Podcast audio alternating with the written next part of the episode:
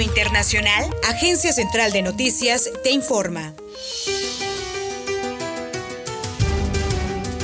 Se dio a conocer que los gobiernos de Rusia y China esperan estrechar lazos con Estados Unidos durante el mandato de Joe Biden, pero lo felicitarán cuando culmine el proceso electoral. La apuesta de China es por estrechar la comunicación con Estados Unidos, mientras que Rusia espera poder entablar un diálogo con el presidente electo norteamericano Joe Biden.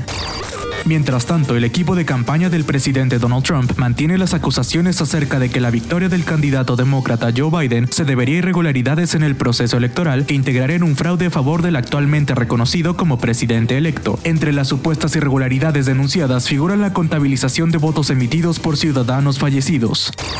El expresidente de Bolivia y líder del movimiento al socialismo, Evo Morales, regresó a su país del exilio. En un discurso ante sus simpatizantes, Evo señaló que han recuperado la democracia sin violencia, recuperando la patria. Durante el multitudinario acto de recibimiento realizado en la Plaza Bolívar de la ciudad fronteriza con Argentina, en el departamento de Potosí, Morales calificó el momento como histórico.